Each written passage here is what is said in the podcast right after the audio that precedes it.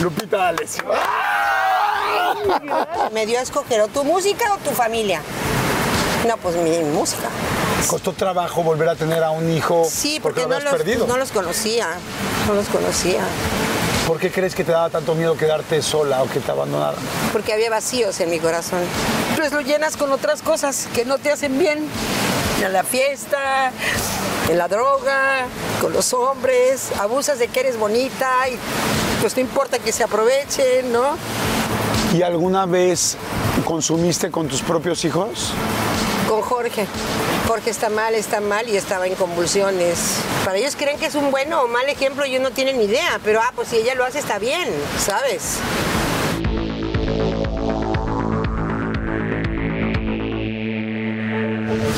Estoy, déjense lo emocionado, estoy muy honrado, estoy en Cancún, vean este fondo, vean este mar, vean este cielo, es la sala, es la sala de mi invitada. Y quiero decirles algo de todo corazón. Hablar de su carrera, real, real, neta, neta, hablar de su trabajo es imposible.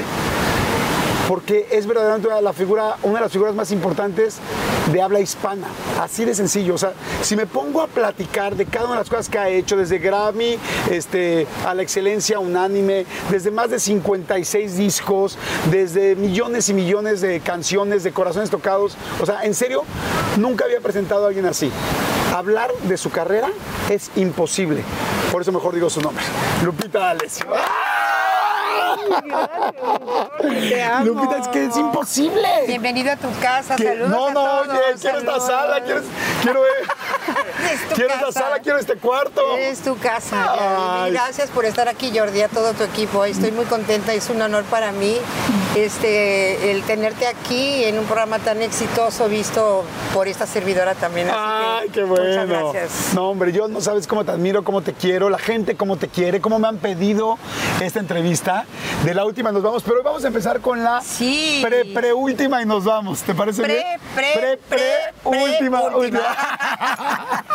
Muy bien, estamos tomando champañita. a todos. ¿A ti te gusta tomar champaña? Me gusta la champaña, a ti te gusta el tequila. Yo soy más tequilero, me gusta la champaña, pero las burbujas me pegan, me ponen tal. Como que cada quien se acostumbra a tomar algo con el que lo puedes llevar muy bien. En tu caso me imagino que es champaña, Yo ¿no? me Que gusta la- más porque el tequila sí no se me hace muy fuerte. Ajá. Y me desconozco. El Claro. tequila, sí, sí, me Y desconozco. si hoy nos desconocemos, ¿Por qué no? ¿por qué, no? Estamos vivos, ¿no? Estamos. Y eso es lo importante. Qué Oye, lindo piropo. Oye, te voy a decir una cosa. Ahora que estuve conociendo, bueno, ya conozco mucho porque vi la bioserie y vi todo, yo decía, qué mujer tan linda para enamorarse. Ajá. Porque siempre te vi con mucho, y ahorita arrancamos oficial, y ahorita lo saludo oficial, pero siempre te vi como una mujer muy cariñosa, siempre te veía como muy cariñosa, yo soy muy de que me, de que me abracen, tal, yo te veía abrazadora, Sí. también me quiero imaginar, imagínate una tranquiza con Lupita encabronada, o sea... O sea, imagínate pelearte de novia, o sea, es como sí, mucho abrazo, mucho beso, imagínate así de, a ver, cabrón, ¿con quién estabas hablando? A ver ese mensaje de texto, madres. Fíjate que no, yo. No, No, no. Fíjate, la gente tiene un concepto equivocado. Sí, sin carácter no hubiera llegado a donde estoy, por supuesto. O no hubiera logrado tus sueños para que no se oiga tan. Ajá. ser un poco más humilde, por así decirlo. Todavía me faltan muchas cosas por lograr. Claro, Pero si yo no hubiera tenido carácter, no estaría donde estoy. claro. Pero si estamos hablando de carácter. eh, ¿Con los hombres? Con los hombres, yo soy la miel total. Ok. rogona, les lloraba, les rogaba. Mis hijos eran los que me decían, si estás viendo que no te pela, ya deja que se vaya. No, no quiero que se vaya. Esa era Lupita Contreras Ramos, la mujer. Ok. O sea, realmente sí soy una mujer que me clavaba demasiado con las parejas. Eh, eh, me imagino como todo mundo que tenemos nuestras virtudes, nuestros defectos y nuestras virtudes. Allá voy a empezar con, Con amor, mudanzas, ¿no? Sí, no. Oye, no, pero este, pero como todo, y eres una mujer muy especial, te veo muy bien. ¿Cómo estás? Gracias, ya, muy bien, muy contenta. Eh, muy agradecida con Dios, agradecida de que esté sana, salva, ¿no? En un momento tan difícil que estamos viviendo. Eh, me ayudó muchísimo el, el- el estar en Cristo, porque todo el mundo sabe que Claro. soy una discípula de Jesús, que lo amo con todo mi corazón.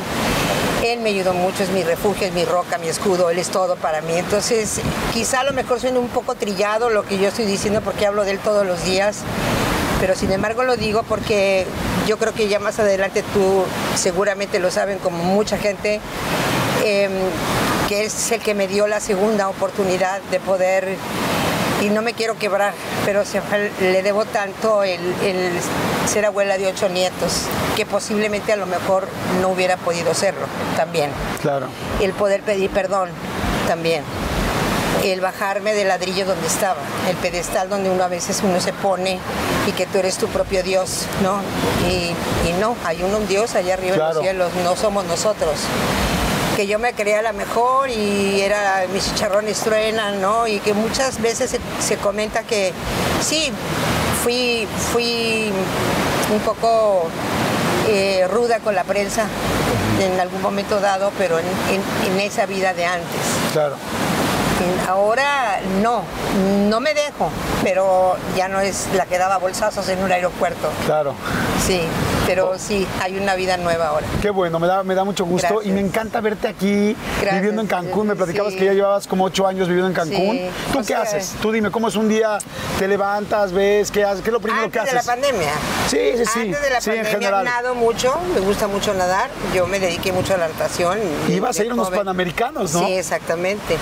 Entonces bajo en la mañana a nadar, de repente camino por la playa. Este, no soy mucho de actividad, pero sí, sí me gusta hacer deporte, sí me gusta nadar, que es el, para mí es el más completo. ¿Algún, algo como algún pan, algo que te guste? Los croissants me gustan ¿Los mucho. croissants? Sí. ¿Has con- probado los de avellana? Sí, no, bueno. No, no, no. con café. Oh, En la mañana, eso está delicioso, mi ¿Qué? juguito de naranja. Este, soy una mujer de mucha oración, mucho, mucha oración.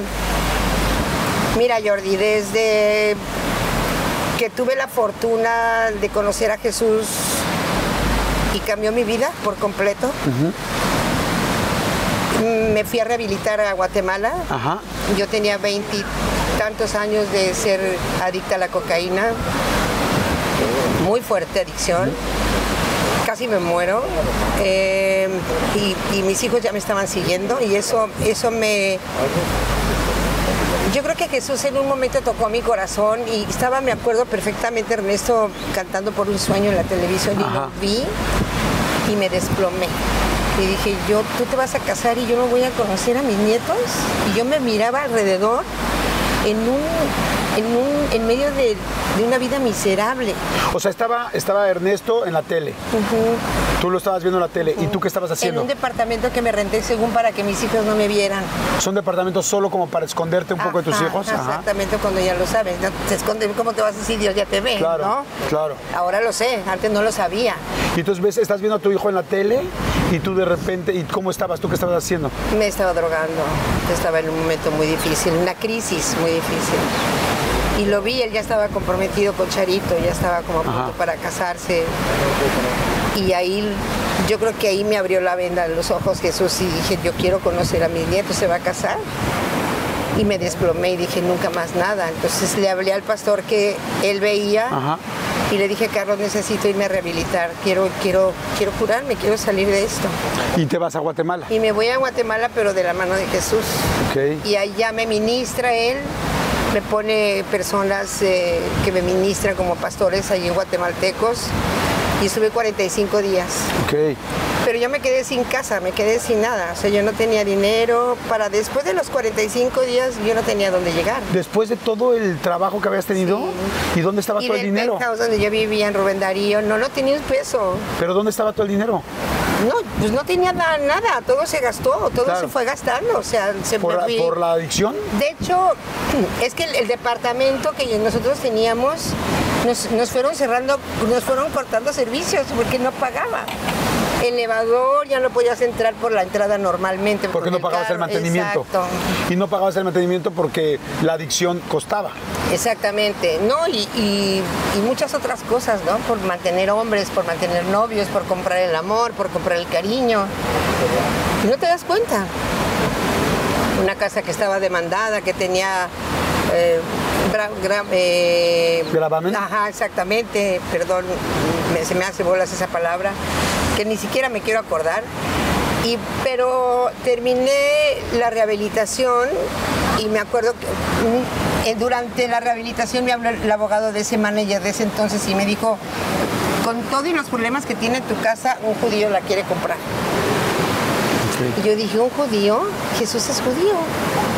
Dije, a ver, explícame bien. Sí, un judío quiere comprar tu casa y paga todas tus deudas. ¿Y quién pagó la cruz de la deuda de todos nosotros? Claro, yo me fui por ese lado, yo me fui por ese lado. Y me dijo, ¿y te da tanto? Le dije, ¿cómo? Dije, no, esto es un milagro. Y con esa me compré una casita en Polanco, Ok. una casita en Horacio. Por Ajá. ahí tengo una casita que Dios me compró. Y, y ahí me quedé durante 15 años, yo tengo limpia. 15 y los años. que me faltan. Oye, yo te iba a preguntar, y ahorita me voy a regresar y vamos a arrancar desde el principio con todo. 2007. 2007, sí. 2007. Yo ahorita que, que te dije, que, oye, tomas algo, tal, me dijiste, sí, champaña, tal, yo creí que igual iba a decir, no, no tomo. No, sí, sabía si tomabas sí. o no tomabas. No, no, no, no le meto a la droga. Ok. Que es lo mismo, pero yo no soy una mujer que se. Yo nunca le, yo nunca le metí al alcohol. Sí, el alcohol no era, no era el no, problema. no, no, no. El problema me gustaba era la, la- nieve, me gustaba la nieve. Sí, la, la cocaína era el sí, eso, sí. Ok. Yo tomaba agua con la cocaína, no tomaba alcohol. Ok. Sí, y entonces normalmente te tomas tu champañita. Tomarme a veces un vinito, me voy a cenar o me voy a comer una, vez, una vez de vez en cuando, Claro. pero no soy de alcohol para nada. ¿no? Ok. Oye, pues yo te agradezco mucho, así es que salud. Salud. Salud, qué rico que estamos aquí, que estamos en la playa. Salud a todos. A ver, Lupita, te quiero preguntar, ¿cómo eras siempre, hoy que está un movimiento, creo yo ya también muy afortunado, feminista, que nos tardamos muchísimo tiempo en que empezamos a darnos cuenta de la equidad de género tan importante? Yo sí veo pues como una de las principales y primeras precursoras, por lo menos en este país y en habla hispana diría, a Lupita D'Alessio. Pero primero te quiero preguntar, ¿cómo era la Lupita niña? La Lupita niña chiquita era de defender sus derechos, de, de carácter, ¿cómo eras de chiquita? Era muy linda niña. Era una, una buena hermana, era buena hija, muy estudiosa, burra, pero sí. ¿Burra? Cumplida, digamos que cumplida, pero no era la genial de mi hermano el mayor, que era el, el matemático, el 10 de calificación. No. Nunca reprobé un año, un Ajá. grado, pero, pero sí de 7 de panzazo, ya sabes, Ajá. 6.9 por ejemplo. Sí, sí, claro, pero pasé hasta segundo de secundaria y ahí fue cuando ya me fui a México a, a grabar. ¿Estudiaste hasta segundo de secundaria? Ok. ¿Y después seguiste estudiando o no? Yo quería dedicarme al deporte, yo no quería ni el estudio, ni la música, ni nada. ¿A la música no? No. ¿Tu mamá? Pero es que yo jamás pensé en cantar, Jordi. O sea, no, eso no estaba en mis planes. A ver, tu mamá era tenor, ¿no? Mi mamá era soprano. Soprano. Soprano. Fue becada para el Metropolitan Opera House de París. Ok. Y mi papá fue becado para la BBC de Londres como locutor y animador. Mis papás hablaban cinco idiomas cada uno. Wow. Eh, personajes de mucha cultura, muy responsables, eh, personajes muy estrictos, ¿sabes? De los dos. Mi mamá una dulzura, mi mamá era un dulce, mi mamá era una mujer pulcra, buena cocinera, era buena cantante a más no poder. Yo no canto nada a comparación de mi madre. ¿En o sea, serio? ella era mi maestra, mi maestra, claro. Ella cocinaba, bordaba cositas, telitas, cosas para la sala, para el baño. A mi papá le alineaba muy bien el cuello de la camisa, su traje, su todo. Mi mamá era, era un dulce, mi mamá. era una muñequita. Entonces, como muñequita me vestía, mi gorrito, mis calcetas. Mi... Oye, mi mamá era así como mi... Ya ves que me puse mi, mi azulito para Ajá. la entrevista, mi Sí, trajecito, todo, tu todo, trajecito, estás Sí. preciosa, te, te comías todo. Oye, pero además eh, tienes dos hermanos. Dos y, este, y entonces tu mamá te cuidaba todo este asunto. ¿Te Todo. enseñó a hacer, por ejemplo, qué hacer? Claro, claro. Y mientras se lleva al súper me decía, tienes el tiempo en lo que yo voy y regreso, que toda la casa la quiero limpia. ¿Toda? Como espejo. Ah, caray. Y toda estaba limpia cuando ella llegaba. Me enseñó a trapear, a tender camas. a- yo- o sea, yo soy una estuche de monerías, vas a perdonar. A ti tu mamá te enseñó a trapear, a barrer, a todo. A mis hermanos Y yo, por ejemplo, a mí también me enseñaron, pero yo trapeaba y barreaba y todo con la música que ponía mi mamá. Y mi mamá, por supuesto, estábamos escuchando a Lupita D'Alessio, Sí, pero- a Juan Gabriel, a José José, Sí. a este, no sé, a, a Amanda Miguel, a Juan. no, no. Estábamos, entonces yo me acuerdo de canciones y yo así trapeando, así, mentiras. Tú, ah, base de mentiras. Y entonces, ¿por qué? Porque la recuerdo, ¿no? Claro, y porque es un clásico Claro, también, porque, no, porque además la conocí desde ese, desde ese momento. Sí. Entonces, bueno, tu mamá era así, tu papá. Híjole, mi papá. Mi papá era un caso, un maestro, eh, gran, gran escritor de libros, que escribió un libro que se llamó El paso hacia adelante, dalo siempre. Escribía los libretos de los programas. Si no trabajábamos, no comíamos literal en la, ca- en la ¿Ah, mesa. Si yo no quería ir al programa, entonces María le dice a mi mamá, Lupe, no, un plato no le pongas en su lugar. Ella no va a comer, te vas a tu cuarto. Porque tenían un programa de sí, pero televisión, yo ¿no? quería, yo no quería eso. ¿Tú no querías ser artista? Yo no quería eso. Ay, pues mira, lo bien que te salió, te salió re bien, imagínate. Imagínate si hubiera querido. o sea, más de 56 di- discos y no. Entonces no querías, y no, entonces lo tu que papá pasa te es decía, que yo veía a mis papás con muchos conflictos por eso. Ok. Entonces, o sea, yo veía a mi mamá que no había una estabilidad, porque si, si ella, eh, mi papá lo contrataban y mi mamá tenía que ir y nos llevaba de cuenta, yo tenía ya un año de hacer amigos en la escuela, entonces ya, ya vámonos a Panamá. Haz de cuenta, viví un año en Panamá, tres años en Perú, tres años en Guadalajara, en Tijuana y luego en México. Era como muy, ines- muy inestable.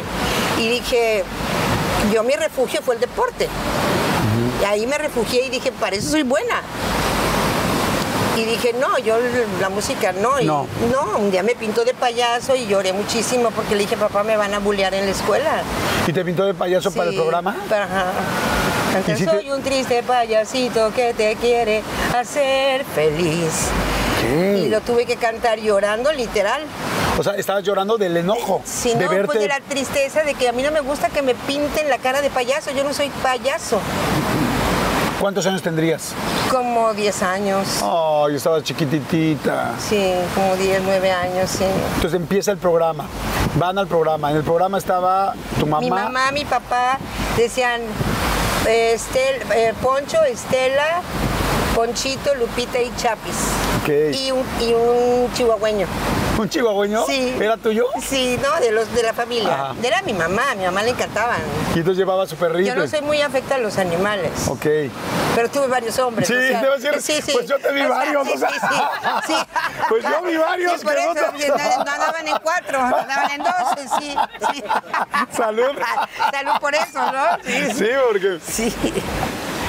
Oye, y entonces, bueno, pasa todo este asunto, tú no querías, tú querías entonces dedicarte al deporte y te ofrecen ir a los Panamericanos En Guadalajara, sí. y tú, soñada.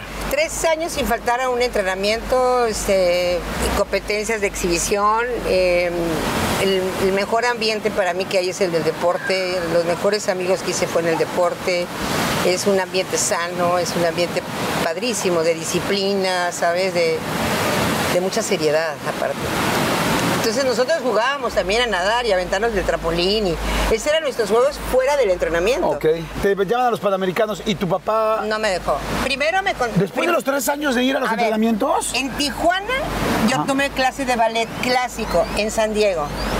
Me becaron a los tres años para irme al- a la Academia de Nueva York con dos americanas y yo sí, la única sin puntas. Y dijo, mi hija no es Pavlova y quitó la carta de la beca y se la regresó a la maestra. No. me dejó, eso fue a los 11 años.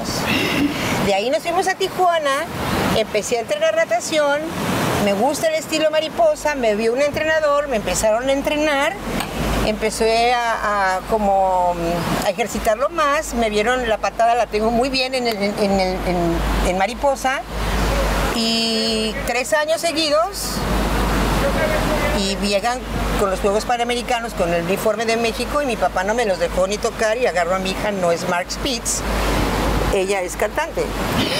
¿Y tú, papá? Y Yo no soy pues, cantante. no, le me lloré, no, me quedé sin palabras y no le dije nada, porque si no me da un sacatón. ¿Te pegaba? No, pero sí era así como de chin, ni me, ni me digas nada, porque yo sepa quién naciste, ¿no? y me subí a mi cuarto llorando y aventé la puerta. Y yo nada más vi que el joven de, de los panamericanos se fue con mis pants y dije, no. Con mis pants, Sí, mi vida. Y, y de México. Decían México. Entonces, ¿Cómo empiezas a cantar? eh, pues no sé. No sé, mi papá dice que me oyeron en la regadera cantando. Yo era muy fan de los Beatles, Ajá. de los Rolling Stones, de Queen Rival Revival. Ajá. Era muy fan de ABBA. Me encantaba la música de los 70s, 80s americano, ¿no? O sea, me gustaba mucho. Los Doors, Ajá. Janis Joplin, Jimi Hendrix, Chicago, Ok. este, Erwin and Fire, eh, Tower of Power, todo ese tipo de música me gustaba. Eh, los Platters, eh, James Brown, todo eso, el funky, todo eso me gustaba mucho. Yo no usaba mucho música mexicana, porque mis hermanos, como mi mamá era americana, Sí, San Diego, Ajá, Tijuana. Entonces nos, nos empapamos más de música gringa, ¿no? ¿Cuál era- Roll it, roll it on the railroad, tu, tu, tu, tu, ¿Cuál era tu de? Tina Turner, ¿no? Claro. Oye, entonces te escuchan cantar y empieza todo este asunto ya de la, de la cantada oficial, pero eh, sé por ahí que, bueno, empiezas, entras a Loti con, este, bueno, Raúl Velasco te invita a la No, Oti. mi papá me llevó a Orfeón. Ajá. Uy, maldito día, ¿no? Ay, no me digas ¿No? eso, ya rabia. No, es que todavía tenemos problemas con Orfeón. O sea, todavía no.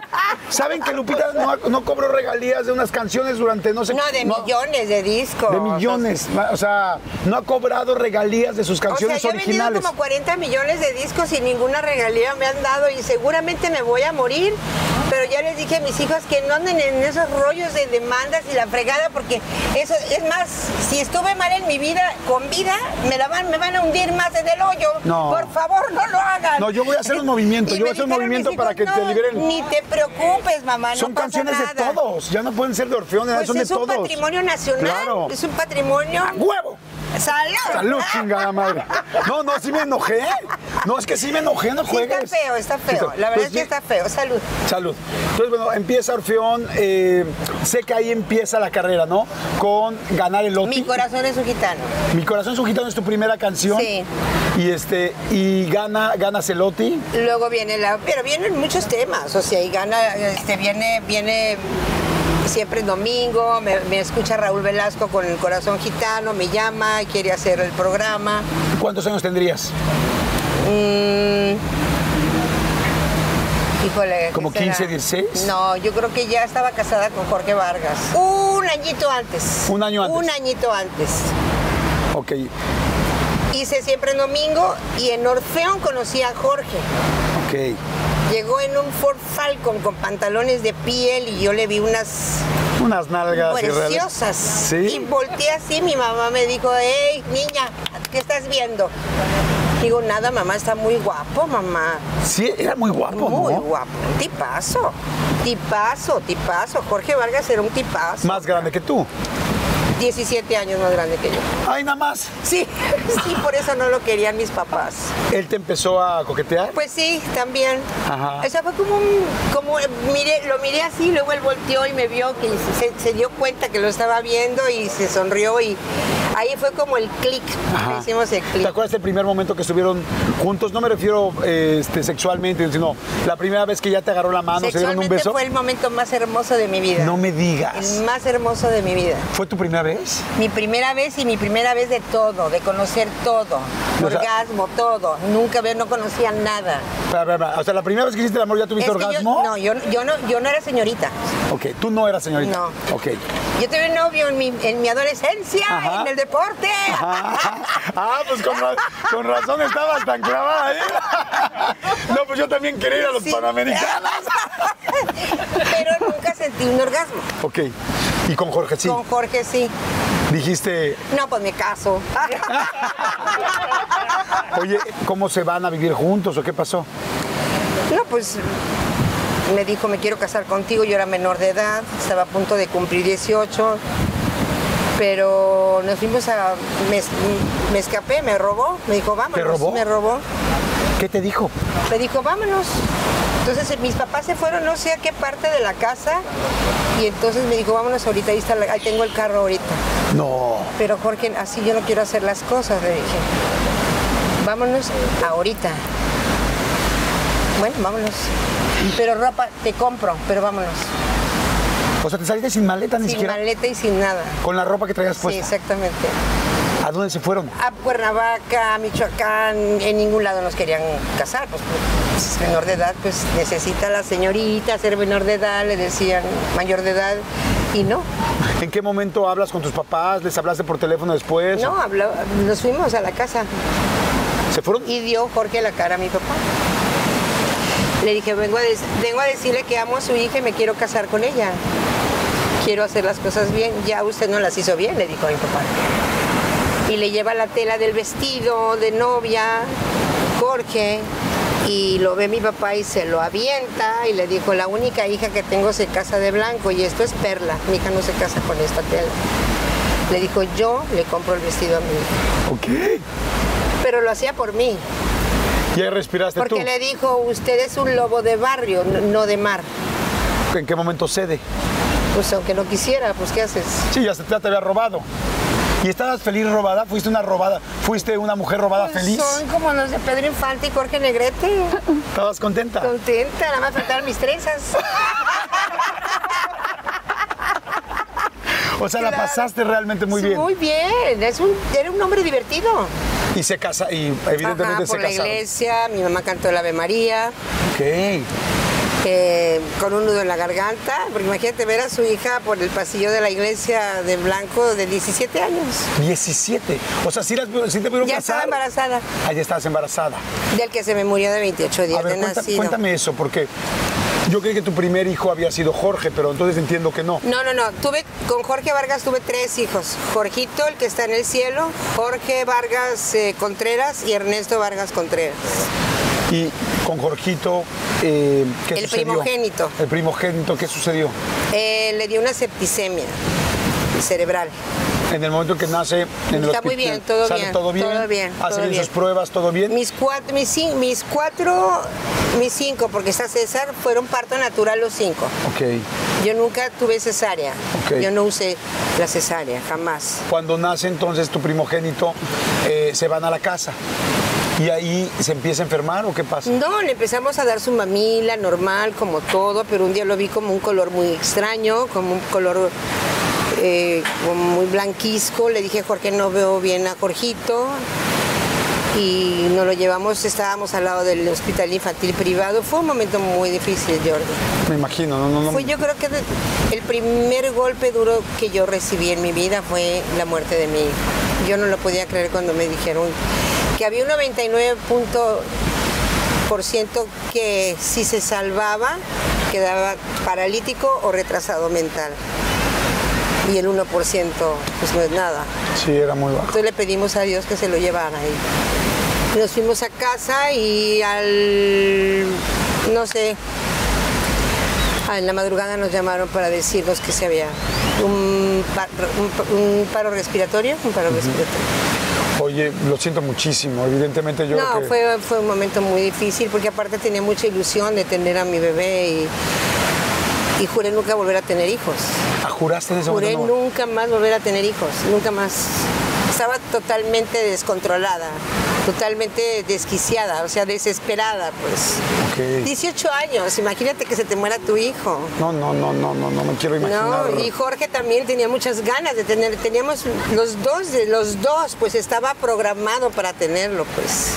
¿Caíste en alguna depresión o algo? ¿Fue, ¿Cómo sí, fue el, el tiempo sí, después? Sí, sí, por supuesto, sí. De- bueno, murió y bueno, lo enterramos con el- su mamá, la mamá de Jorge, mi ex suegra. Y me acuerdo que ver el cajoncito blanco chiquito es así como terrible, la verdad. Y sí caí como en una, no depresión, sino como que ahí empecé como como que el carácter empezó a cambiar, ya esa dulce Lupita, esa que le cantaba a los niños, eh, mi- de mi corazón empezó como a ser una mujer un poco más fuerte, como más al- a la defensiva. ¿Qué terminó pasando con Jorge? ¿Por qué se separaron?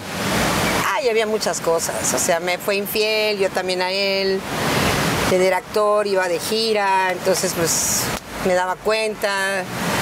Y luego yo cantaba por acá, por allá, me invitaban toreros a la plaza de toros y me ponían la capota y, y bueno, Ponían la copota y pues que empiece la corrida, ¿no?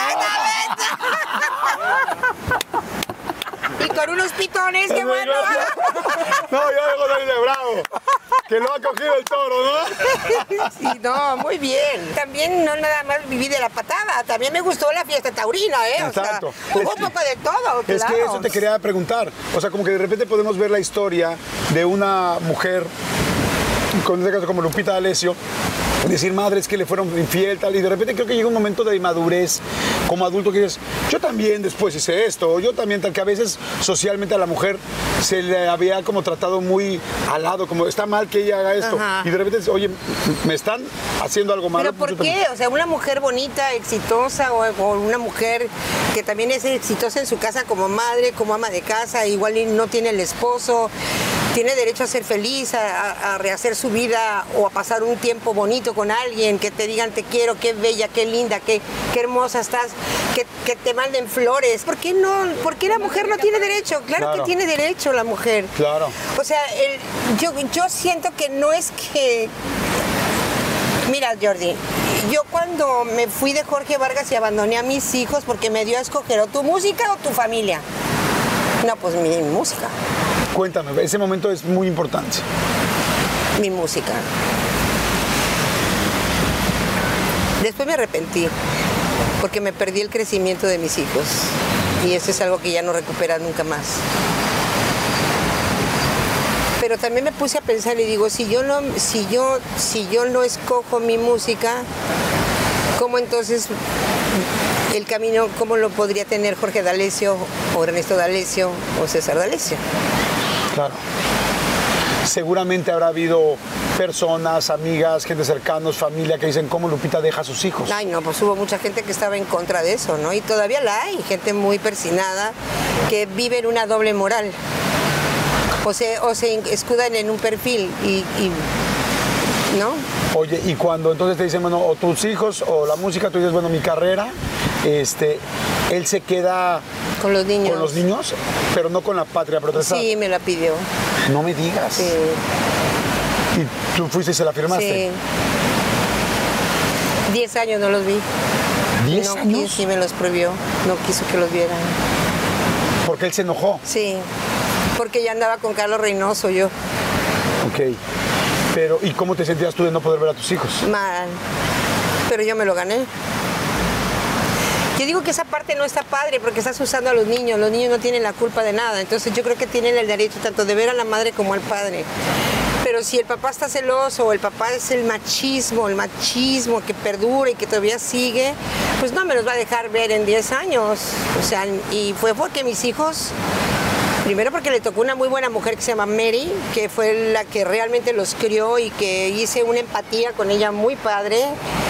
Este, y cuando no estaba Jorge, me ella me los pasaba, ya se fue Jorge, ya te lo paso. ¿Así? Sí, claro, entonces Mary me pasaba Jorge, me pasaba Ernesto y yo platicaba con ellos. Y digo, Mary, qué linda, muchas gracias. Entonces, eh, una mujer maravillosa, muy linda, hasta eso suertudo. Tuvo una, una fortuna de tener una muy buena mujer a su lado. ¿Y los niños no estaban enojados? No, no, no, no, mis hijos no. Mis hijos se, le- se- se brincaron la barda y se escaparon de su papá y, se- y se fueron a mi casa. Cuando ya, cuando ya más grandes, después de estos 10 14, años. 13 años. 12, 12 Ernesto y 14 Jorge tendría cuando se brincaron la barda, sí. Oye, cuando él, no te, cual- cuando él empieza a no dejártelos ver, dijiste, en la torre, tomé una mala decisión, te empezaste a arrepentir, ¿te arrepentiste? No, porque estaba con Carlos Reynoso y él tenía hijos. Y también estaba separado. Pero no eran los tuyos. No, pero de algún modo me, me- me- me refugié en sus hijos y de algún modo yo los atendí y les daba de comer y, y, sabes, es porque si amas a la persona, amas a sus hijos también y lo mismo le pasó a Mary, si amaba a Jorge, pues amaba a mis hijos, Claro. ¿sabes? Entonces duré cinco años casada con, viviendo con Carlos. Oye, ¿y Jorge no le hablaba mal a tus hijos de ti? O sea, no los alienaba. Ya ves que ahora lamentablemente muchos papás. Sí, sí, claro. ¿Qué les decía? Ay, yo no sé. Solo ellos, mis hijos saben, nunca me lo han dicho. Y entonces pasa el tiempo, tú. Y no, no quiero saberlo no, tampoco. estoy de acuerdo, como para qué lastimarse más. Mis hijos no creían en eso, eso es lo importante. Mis hijos se dieron cuenta qué clase de hombre era. Como padre, un padre excelente, muy estricto, que sí los formó, pero no era el, el hombre que ellos quisieran ser con sus parejas, ¿sabes? O sea, hay cosas que, que nosotros, yo como, como hija de mi papá y de mi mamá, yo cosas que yo no voy a repetir. Mis hijos también vieron que no querían repetir lo de un papá así, ¿sabes? Y velos ahora, están súper bien casados, son buenos maridos, son mandilones. Y extraños, claro. Y, Ellos oye, sí muy bien. son mandilones, sí. Pero son amorosos, trabajadores, son triunfadores. Me siento muy orgullosa de, de- de ellos, o sea, también casados, o sea, de verdad. Entonces no, no se repiten patrones, estamos de acuerdo. ¿Cómo fue ese día que tus hijos se escapan? Me imagino que primero se escapa Jorge, que era el más grande. Er- eh, Jorge, sí. Jorge, Jorge. y llega contigo, te habla, te dice antes, tú dónde no, estabas, tocaron cuéntame. el timbre y me dicen, está Jorgito allá abajo, no es cierto. Tú no lo habías visto No. en 10 años. Sí. O ¿Lo sea, en cuenta, fotos o lo dejé de cuatro años y llegó de 14. No es cierto. Pues también Entonces es como, cañón, ¿eh? es como, hola, mucho gusto, ¿cómo estás? ¿No? Soy tu hijo y soy tu mamá. Nos quedamos así los dos, le dije, Jorge, mamá, terrible, o sea, me vengo a quedar. Le digo, a ver, a ver, a ver, a ver. Le digo, no, no, no, no entiendo. ¿Te vienes a qué? A quedar. A ver, pásale, yo así. Me temblaba todo el cuerpo, me temblaban las manos. A los dos meses está mi habitación, bueno, nos abrazamos, hablamos, le dije, nada más que le hablas a tu papá en este momento y le dices que tú estás aquí. Nos fuimos a la cocina y le llama a su papá, le contesta y hasta donde yo estaba se escuchó, eres un hijo de no sé qué, para mí estás muerto. ¡Pah! Le colgó el teléfono. Volteé y me dijo, ya hablé con él. ¿Ya quedó? Pues lo aman, ellos siempre amaron a su padre y saben cómo era. Entonces cuando volteé me dijo, ya hablé con él, entonces nos abrazamos, le dije gracias. Y ya, entonces... Costó trabajo volver a tener a un hijo Sí, porque, lo no, los, perdido. no los conocía, no los conocía. Pues un shock, es un shock. Fue difícil al principio. Sí, mucho. Pues por eso nos metimos en tantos problemas de adicciones y... O sea, fue un problema, para mí fue un problema muy fuerte, un- o sea, sí. A ver, te voy a hacer una pregunta muy dura, pero creo que viene al caso en este momento. A todo el mundo le encanta recibir a su hijo, por supuesto, y después si lo perdiste 10 años. Pero tú también tenías una carrera, una forma, una estructura de vida. No fue hasta difícil de en la torre. O sea, ahora cómo manejo tener a un hijo si yo ya tenía todo hecho sin él. Es exacto, es exacto, es correcto. No fue un rechazo, fue ok, pero fue ok, bienvenido al, a mi depa de soltera. Pues, ¿qué? Aquí pasan pues, amigos, ¿sabes? ¿Te, empezaste a sentir vista Y yo ya consumía. Entonces, también. y te escondías al principio. Sí. Y me acuerdo alguna vez que me- mi cama estaba así, la puerta acá, y de repente veo pasar un maletín y que aventaban hasta acá y me hace así, y me hace hola, y es Ernesto. El otro. Sí, a los dos meses, no es cierto. Bueno, el papá estaba encabronadísimo, ¿no? Pues sí, ya no les abrió la puerta pues, por varios meses. O sea, después ya le- las manos las dobló, pero ¿Tú hablabas con Jorge en esa época? No. Ya no había comunicación. No, no, no, no. Después, con Mary, ella suavizó las cosas. Mary, muy inteligente, ella suavizó las cosas porque ella los amaba. Ella quería verlos. Wow. Y también le dijo, oye, es la mamá de tus hijos. Muy linda, Mary es una reina, una reina. Oye, pues salud por tus hijos, salud por ti, salud por Mary, Ah, por salud Mary, por sí, Jorge. que donde quiera que esté, que Dios le bendiga. Me dio tres hijos maravillosos, uno ya no lo tengo, pero lo amé con todo mi corazón, así que hasta lo que duró. Así Hasta que lo que duró. Salud sí. por todos ellos, porque al final Pues todos los papás hacemos lo mejor que podemos, cada quien con las herramientas que tiene, cada quien con lo que aprendió, cada quien con sus propias heridas de la infancia, cada quien con sus propios traumas, cada quien con sus propias herramientas. A veces tomamos decisiones buenas, a veces malas. Seguramente ahorita que dijiste decidir la carrera, habrá gente que diga, yo no hubiera decidido esto, habrá gente que diga, pues sí, pero no tenía por qué no verlos, por qué no se lo dejaron ver. O sea, al final cada historia y cada familia tiene su propio entorno y su situación. Pero al final Dios usa y orquesta todo lo que para Él se glorifica en tu vida. Al final del día, Él orquesta todo para que se glorifique en tu vida. Tarde o temprano Él va a ser, yo la voy a rescatar, yo voy a unirla con sus hijos, entonces dices, ah, Jesucristo, entonces lo que Él quiere es que Él se glorifique en mi vida. Y eso es bien bonito. Oye, vamos a hacer un refil para que todo el mundo pueda hacer un refil. Pues sí, pero para que vean bien quién sí, quién no, ¿eh? Nada más se den cuenta. Nada más que se den cuenta, por favor. ¿Eh? Refil, regresamos, seguimos en la plática. te digo. Oye, bueno, a ver, entonces estábamos con este, con todo este asunto de Jorge, ya brindamos por él, por supuesto, por, por toda la familia. Y este, y luego Carlos Reynoso, ya es una, una este, relación pues muy conocida. Eh, era muy coqueto, era ¿cómo era él? Ay, pues jugador de fútbol. ¿Qué, qué, jugador de fútbol no es traicionero? este, todos, casi todos. Saludos a, a, toda la liga. No, no generalizo, pero, la mayoría sí lo es. O sea, oye, las piernas, ¿cómo las tenía? Precioso, un tipazo. No, no, no, pero no pregunté si era un tipazo. No, no, no, era precioso, o sea, precioso, era compacto. Chiquito compacto. ¿Quién es el hombre más sexy con el que has estado? Carlos. ¿Carlos? Carlos. Sí. ¿Y tú eres una mujer muy sexy? ¿Tú eres una mujer Era. ¿Ya no? Pues ya con la edad como que son etapas, ¿no? O sea, va pasando el tiempo y dejas de ser un poco más sexy. Pero, Pero lo bonita, no. Lo La que es linda, es linda a pesar de los años. Ok. Me dijiste hace rato que llevabas, ¿cuántos años me dijiste limpia? 15. 15 años 15 años, sí. ¿Cuántos años llevas o cuánto tiempo, meses o días sin estar con alguien? 15. No es cierto. No es cierto. 15 años sin estar sexualmente con nadie. Sí, con nadie. No sé, tampoco soy una persona que lo ande buscando ni ande orando por él. Señor, dame un buen hombre en mi vida. Pero el amor, por ejemplo. A ver, Jordi, si yo tuve gente que me, me reventaba, porque gracias a Dios me rescató. ¿Cómo no voy a aprovechar el momento tan bonito de estar 15 años, que nadie está al lado mío, que me esté molestando, que me esté diciendo lo que tengo que hacer y lo que y ponte a hacer esto y ponte a hacer lo otro? O si haces algo, o si haces algo te lo van a cobrar con creces y yo no quiero eso en mi vida. Claro. Ay, pero una nochecita no, sí. No, no, no, no, no, no. No, y ya no me quiero mover. Ya me da mucha flojera moverme. Pues que él te lo haga. Ya me da mucha flojera. No, pues no, si la que ahí manda es uno. Pues cómo. ¡Eso! La leona dormida. No, ¿cuál más dormida? exactamente, ¿ves?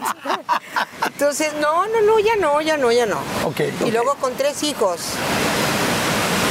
Ya tienen que pasar por el código de barra. Imagínate, no, no, no, ni se lo recomiendo, es más. Oye, ¿y de amor? O sea, ¿de ganas de enamorarte de alguien? O sea, ¿tienes ganas de seguir sola mucho tiempo o si te gustaría tener una pareja? Es que no, no, no, no está, no. ¿Te quedaste cansada de los hombres un poco? No cansada, pero no, no tengo, no. Sabes que sí he pensado en que si alguien de verdad tuviera esa delicadeza de, de, seducir o esa manera de, yo sé, yo porque yo soy de flores, en este momento soy, estoy en otra etapa de mi vida, o sea, nada que ver. No sé, no sé cómo reaccionaría, no sé cómo, no tengo idea, mano, no, de verdad te lo juro no es mi prioridad, pues. Sí, sí, sí. O sea, no es algo que esté deseando, que necesite, que. No, fíjate que no, no. Pero aparte de todo, Dios me ha dado más de lo que no merezco. Y si va a llegar alguien que de verdad venga de allá de lo alto, pues que me ponga a casa, no que se venga a vivir conmigo, ¿no? Claro. Ya no. Y si va a llegar de lo alto, que llegue y pague pues, predial. no, que venga de lo alto que venga de un ser humano maravilloso, ¿sabes? Sí, o sea, te entiendo. No está cerrada, Con experiencia, canoso, ya de una cierta edad, que sí, que ya haya vivido, que sea un hombre realizado, un hombre exitoso. tampoco es Ay, tampoco, me, tampoco, lo, tampoco lo necesito, ya no piensen mal, no lo ando buscando, ¿eh? Claro. Sí, no, no, queda muy claro, ¿eh? No, o sea, queda muy claro. no, estás, no, no. estás tú contenta, estás a gusto, el cero es tu prioridad. No, sí, Más no. bien sería como una segunda o tercera Mira. opción en caso que valdría la pena. ¿Sabes qué prefiero? Una buena chef a mi lado, un buen amigo a mi lado, un buen, un buen chofer que tengo años de conocerlo como nieto. A ti como amigo, ¿sabes? Una playa hermosa, una casita chiquita pero hermosa que, que tanto la hora Está que muy me linda la- tu casa, ¿eh? Así como muy chiquita, muy chiquita. Digo, guardemos las proporciones. Es, es Lupita D'Alessio. Digo, para que lo ubiquen, o sea, No, no, qué que lindo, o sea, no es que lleguen a hacer el censo y digan cuántos focos tienes. Para la verdad, no. Digo, para, para ser amo, sincero. Lo amo, lo amo, ya me extrañaba que ahora que sí. Te amo. No, Mira, que si no sí. tuvieras novia, quién sabe qué hubiera pasado. A ver, pero no estás diciendo que no. Porque ¿Quién yo tengo sabe mis que con canas. esos ojos? Yo tengo mis canitas. Con esos ojos sí que sabe, mano. ¿eh? Oye, corazón. Bueno, y entonces, Carlos Reynoso, se termina el asunto con Carlos Reynoso. eh, era muy celoso, así lo vi, eh, así lo retrataron en la serie. Sí, celoso, pero también era un canijo. o sea. Eh, hay, hay personas que son celosas, pero para justificar de lo canijos que son, para justificarse, ¿no? Es cierto que algún día se pelearon y que. Sacó la pistola, sí. Sí.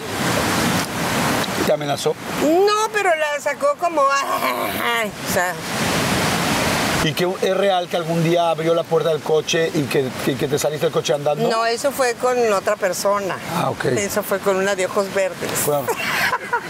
Oye, ¿alguna vez te has puesto No a pensar cuántos, conmigo. cuán- Ah, ok. ¿Alguna Sí, vez has pensado ah. con cuál? Con mala noche. Ah, sí, no. sí, sí. Aventó a, a mi a Vero. Sí, y le pasó el carro y, le, y tiene un dedo ella así, le aventó el carro y le, se echó para atrás y le dejó el dedo así. No me digas. Después de ella seguí yo. Sí. ¿Y a ti no te dejó alguna lesión? No, no, no, me dejó una muy buena lección. Ok. Sí. Una buena lección de muchas gracias, la pasamos muy bien, la pasé no, increíble. pero fue una Bye. experiencia padre. Claro. Andar con un hombre exitoso, famoso, cariñoso, muy generoso con mis hijos, conmigo. Sí, fue, fue una muy buena, muy ¿Cuál- linda persona. De, has tenido cinco matrimonios. ¿Cuál es el mejor regalo material que alguien te dio? El que te haya impactado, así que es. De brillantes, que me, el primer anillo de brillantes que me regaló Jorge Vargas. Sí, eso fue así. Pues en ese entonces, pues, ¿cómo te imaginas un anillo de brillantes? No brillantes, sino de varios, como, eh, así como... Ajá. Sí, como brillantitos chiquitos, como chips, como en no forma de un pastel, pero todo era brillantito. ¿Lo Ese tienes? Sí, lo tengo. ¿Ah, sí lo tienes? Sí, lo tengo. Wow, qué padre. Sí, ahí lo tengo y me Porque- lo pongo de repente, sí. Porque otra cosa que les quiero decir es que Lupita todo lo que usa es súper ultra original. O sea, estaba hace rato muy preocupada por sus aretes. Digo, me quiero poner tus aretes para la entrevista. Sí, sí. Y, este, y le pregunto, casi que digo, ¿son buenos? Y casi me agarra cachetadas. Digo, ¿cómo que? Dice, claro que son buenos, yo tengo todo ¿Conoces bueno. esta marca tú? Sí, la conoces. Sí, Tiffany. Bueno. Es Tiffany, ¿no? Digo, creo, ¿no? Porque Tiffany, yo... Tiffany, ven, ven, ven, ven, ven, ven, chiquitito, ven, chiquilini, ven. Oye, bueno, entonces, bueno, después de esto. Luego viene Julio Canesa, que estuviste un año muy poquito con él. Pues sí, fue una revancha ahí, fue una revancha. ¿Te Sí, sentías sí, cómo? No, no, no, no debía haber, no debía haberlo lastimado tanto. Sí, la verdad. Y, y y- y si ves este programa, Julio, eres un tipazo. No se merecía que le hiciera yo algo así Porque tú anduviste con él porque te sentías todavía lastimada. con, con Carlos. Sí, porque el, el Carlos me engañó con una persona que es con la que actualmente vive y mi respeto, digo, ahí yo no me meto, fue una decisión de él y pero pues sí, yo no lo pude superar, entonces pues me fui. Dijiste, me voy aquí como una... Le llaman relaciones luego de transición. Conocí a, a Ju- Julio Canesa en un asado argentino porque el hermano de Julio se casó con María del Sol. Ok. Ah, mira. Entonces ella me habló y entonces fui a su boda y ahí lo conocí. ¿En la boda? En la boda. ¿Él se te acercó o tú? Sí, no, guapísimo. Es más, Nifa Pues puro dice que es guapísimo has andado. Nifa dice que Es es, que una mujer muy guapa. Sí, es que gente guapa, exitosa. eh, No guapa, poder. bonita. Y, y digo, es horrible decirlo, pero una mujer exitosa, tal, con mucho dinero, con mucho. Digo, porque también hubo gente que se te acercó por el dinero. ¿no? Y, y eso duele. Y hasta la cárcel fui a dar. Exactamente, hasta Sí, la cárcel fuiste a sí, por todo este sí. asunto de con Sabú, ¿no? Sí. Pero este, bueno, entonces pasa esto, lamentablemente, pues no, tú no estabas, no, no quiero decir enamorado, yo no puedo poner palabras en tu boca, simplemente Sí. como dices tú, no lo hice por Sí, seis meses duramos. Me habló Carlos que estaba en Acapulco, que si me iba, yo ya estaba en León con, con Canesa porque lo contrató el equipo León. Y me habla por teléfono y me dijo, estoy en Acapulco, ¿te vienes para acá? Le dije, pero es que está... Tú nada más di que te vas a grabar o algo. Y tú, Y luego dicen que no son provocadores los hombres. y tú dijiste, va, Pues sí. No está padre, pero sí. claro, no, pues Y lo que es es. le o sea, dije a mi manager, Fanny Schatz, en ese momento, le dije, Fanita, no, que no lo hagas, que no sé qué. Y me dijo, bueno, ya que le insistí tanto, me dijo, yo voy a decir que te fuiste a Burbank a grabar. A Los Ángeles. Sí, pero yo me fui a Acapulco. Ok. Y la tonta de la dijo, ¿tú crees que no hay fotógrafos ahí en una disco- discoteca? Se decía en ese entonces. ¿Fuera de la discoteca? Sí, al Ay, no, bocacho, al no, bocacho, no, sí. no friegues. No, pues ¿Cómo bueno, era para meterse en el cuarto y quedarse ahí en cuatro paredes y No, bajar las no, sí cortinas? lo hicimos, hasta el último nos fuimos al bocacho. ¿Pero por qué fueron? Pues porque queríamos bailar, nos encantaba. ¿Y tú Y con el otro otro en novio el esperando? periódico salió en el periódico. No. ¿Qué te dijo Julio? Nada, no me, no, pues nada, me mandó el el acta de divorcio. pues sí. ¿Cómo te sentiste? Mal.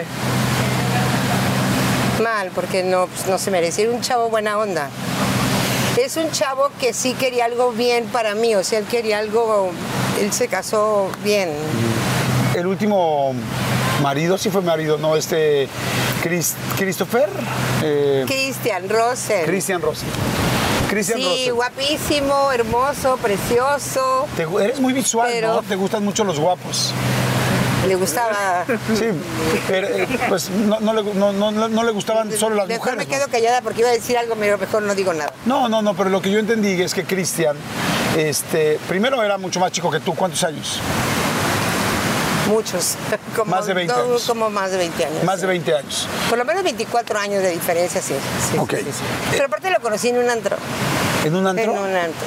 ¿Se te acercó? No, prendí, me puse un cigarro y llegó por atrás y me lo prendió y volteé y le dije, ay, wow. Y que se me hizo una cara preciosa, un chavo Sí, era un guapo. muy- es un cuate muy guapo. Galán, Muy galán. galán. Muy galán. Y entonces, ¿y en qué momento se casan? Pues eh, luego, luego. ¿Y ¿No lo, lo- no lo pensabas? No, ¿sabes qué? Que muy tonta. No tonta, no, no quiero decir eso porque no lo soy, pero yo creo que fui una mujer muy necesitada de estar con alguien, o no sé, igual a lo mejor no querías estar sol, no quería estar sola, ¿no? O sea, ese miedo, ¿no? Y como yo estaba con Cesarín, o sea, me, me- como que es pedir un poco de ayuda, porque como nunca, nunca me entrené para ser mamá, ¿sabes? Y ese es como el, Sí, necesitabas a alguien. Ajá. Porque antes había estado César Gómez, Sí, que eh, que era sax- saxofonista de que tu... me engañó, se fue con otra persona, entonces lo dejó, nos dejó, él tenía tres años. Tienes a César, entonces bueno, con César su papá. Eh, Cristian, efectivamente, como es más chico que tú, por lo que yo he leído, pues muy interesado. Digo, no, no, Sí, no- claro. no- no quiero que lo diga, no es necesario que lo digas tú. Todo el mundo lo Sí, vimos, muy sí, interesado, interesado en el dinero, en tal. Resulta, por lo que entiendo que es gay, no sé si gay o bisexual, pero que no. No, digo, si es que, digo, está bien, yo no tengo problema, pero no, no para mí, o sea, Claro. yo no lo soy, ¿no? ¿Tuvieron intimidad?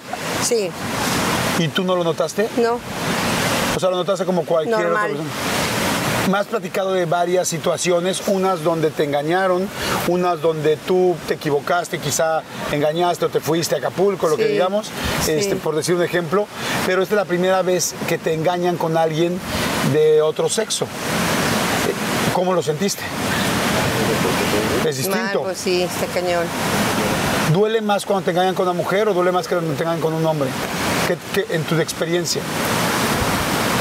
No, que duele más cuando te engañan con otra mujer, para mí. Sí, porque cuando es con un hombre no hay competencia. porque yo quizá, yo ya lo sabía.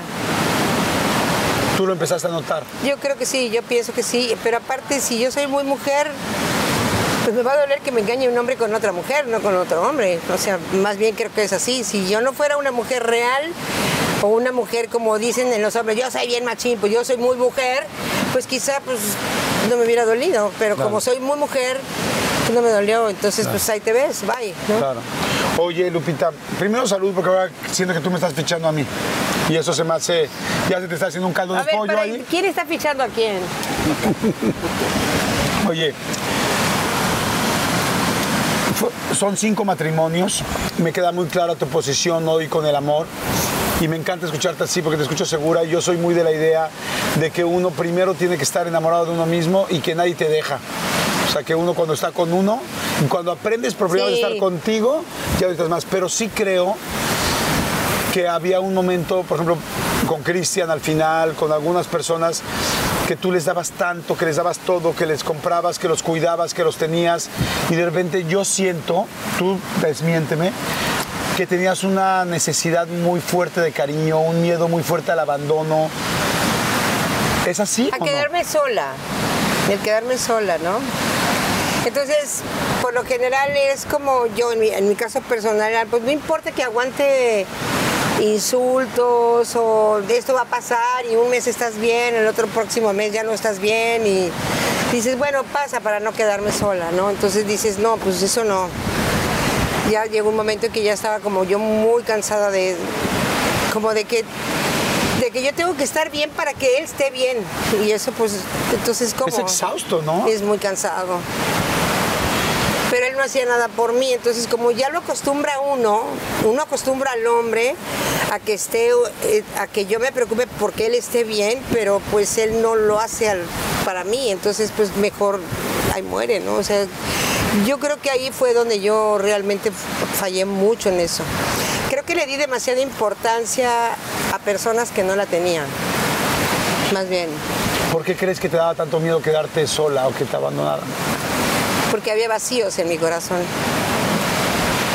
Cuando me platicas de tu papá y de tu mamá, entiendo que tu papá era muy exigente, que tu mamá también era una persona muy disciplinada, pero me imagino que tu papá era más duro por lo que me has platicado.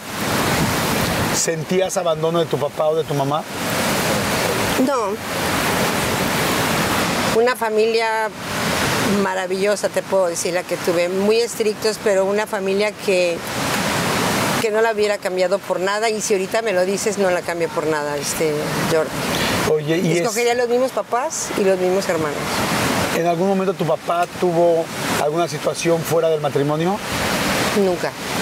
Nunca. Mi mamá me decía siempre que ella podía meter las manos al fuego por mi padre, que nunca le fue infiel. Y mi papá era el amor de su vida, mi mamá. ¿Y por qué entonces crees tú que cuando estabas con un hombre tenías tanta necesidad, La de necesidad, aceptación? yo creo que del lado paterno, un hombre paterno, un hombre grande, un hombre que te, que te cubriera, ¿sabes? Un hombre entero. Pero entonces todo lo vas cubriendo con uno y con otro y con otro y no, y quizá no me, no quizá, no me llenaban. Haz de cuenta que yo siempre ubiqué mi corazón como, como con, con varios rectángulos, cuadrados, triángulos, pero cuando llegó una cruz, embonó perfectamente bien en mi corazón. Entonces como embonó bien, así como que fue algo que aquí soy. O sea, me llenó, me, me, me, me cambió, me transformó, me... Digo, soy imperfecta, ¿eh? soy un ser humano que no soy perfecta. Todos somos. Le fallo, porque le fallo, pero está en ese proceso él haciendo su obra en mi vida. Entonces, pues, bueno, voy- en ese proceso estoy. Te voy a decir una cosa, hay mucha gente que de repente cuando oye platicar a alguien que se hizo cristiano, alguien que se convirtió, o alguien que se hizo eh, Discípulo. discípulo, de repente dicen, ay, es que ya va a decir, eh, su, o sea, va a tratar de convencerlo tal. Y yo, yo soy No, de la ya me han idea- dicho, ya Claro. me han dicho, oye, a mí no trates de convencerme, no, pues no te estoy No. convenciendo, o sea. Yo te voy a decir una cosa, yo creo que cuando alguien logra cambiar su vida, no hay nada mejor que le pueda pasar. O sea, yo cualquier persona que yo vea que, se res- que rescata su vida, ¿no? A Yuri le tiraron durísimo que sí, es que ahora fue un desmadre y ahora es cristiana. Sí, afortunadamente algo... no es la- perfecta. Ah, claro, nadie somos Nadie perfectos. somos perfectos. Y toda la gente que nos está viendo sabe todo. Pero es una mujer de Dios. Claro, pero es lo que una yo voy mujer es de Dios. cualquier situación, este, religión, eh, dogma, lo que sea que te rescate, para mí se me hace Es la fantástico. palabra, ¿eh? Pero aparte Claro, de la palabra, o sea, es rescatar. Yo te voy a decir algo, y se lo voy a decir, y la gente nos está viendo. Podríamos no estar aquí platicando. Exactamente. Después de la cantidad de excesos que viviste, después de las situaciones tan Amén, complicadas. claro que o sea, sí. podríamos no estar aquí Claro sentados. sí. Y eso es gracias a algo. Entonces yo, lejos de, de decir, este, ay, pues eh, va a hablar de eso. Al contrario, digo, gracias a Dios, Amén, literal. porque a que que es estamos aquí. claro, claro, Y que ella puede disfrutar a sus hijos y a sus nietos y todo. Pero me regreso un poquito a esta parte y entonces digo. y que estemos aquí, y mira, que estemos nada aquí en un paraíso. Y este, y lo que, lo que te quiero decir es que, que entonces quizá tú buscabas más a un papá que a una pareja. Puede ser. No estás mal. Porque el papá quiere, una hija quisiera el apapacho y no, no, es, híjole, es que no quiero ofender a mi papá. No, pues no lo ofendes. No pues. sacarle provecho a la hija porque tiene talento, es lo que iba a decir. ¿Te sentiste usada en algún momento? En algún momento sí. Sí. Pero lo amé con toda mi alma. ¿Qué te faltaba de tu papá? ¿Caricias? Muchas caricias porque mi papá tuvo dos matrimonios antes que mi mamá y él tuvo cuatro hijos, dos con una, dos con otra y luego conoció a mi mamá. Y en algún momento llegó una hija de él a mi casa y se sentó en sus piernas delante de mi mamá y mi mamá le servía la sopa caliente a ella, le ser- no servía a los demás. Y eso ay, me puso re mal que me paré y me fui a mi cuarto. Dije, esto yo no lo soporto, me fui, literal me fui. Y yo vi a mi mamá como diciendo, ¿por qué lo haces? Pero después ahora entiendo que era por amor a mi papá. Claro, tenías celos, querías. No, eh, no, yo tenía celos, pero entiendo a mi mamá, es lo que voy. Estaba entendiendo a mi mamá, que lo hacía por amor a mi papá. Entonces, eso también es una lección para mí. No me pasa, ya no, no. Pero mi mamá lo amó tanto que es por lo que tú me estabas preguntando hace rato. Mi mamá, el amor de su vida fue mi papá y viceversa. Y ahí está la prueba. Claro. ¿no? Que le sirvió de comer a una hija de mi padre, que no es ningún problema, pero para mí sí lo era, porque yo estaba celosa.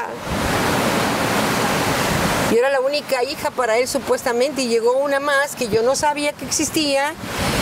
Entonces imagínate el dolor que me causó. Claro. Y entonces me fui yo a mi cuarto a llorar. Y eso me afectó muchísimo.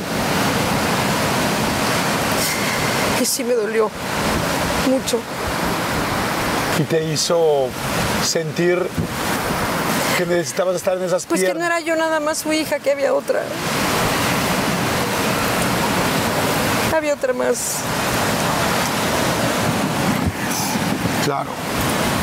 Es que los papás a veces. Es que nada, no se vale, ¿me entiendes? Con todo respeto a mi papá, eso no se vale. No, se vale. Tú no puedes dañar a tu hija de esa forma. Perdóname, aunque me haya dado la vida. Pero eso no se vale. Ningún hombre debe hacerle eso a una hija, ni un hombre debe hacerle eso a una mujer en la vida. Claro. Yo estoy en contra de eso totalmente. Desconoceré las circunstancias, pero lo que me hicieron a mí no se vale que se lo hagan a nadie más. Literal, así te lo digo, no se vale. Y los hombres, no generalizo, pero son muy de hacer esas cosas contra la mujer. De dañarlas, de lastimarlas, de violarlas, de engañarlas. El hombre hace mucho eso. Repito, no generalizo. Hay hombres buenos. Pero mi papá me lo hizo a mí. Y eso te marcó Sí. toda la vida con todos los hombres. Entonces yo creo que por eso que a mí me marcó, siento que yo quise varios, ¿me entiendes? Como tratar de lastimar, no sé, sin querer, lo que a mí me hizo mi papá. Me queda claro. Yo, yo estoy seguro que de repente hay mucha gente que pueda decir cosas como, ay, ¿por qué Lupita D'Alessio se casó cinco veces? ¿Qué estaba buscando? ¿Qué sentía? ¿Qué dolor tenía? Cada quien tenemos cosas adentro que nos duelen.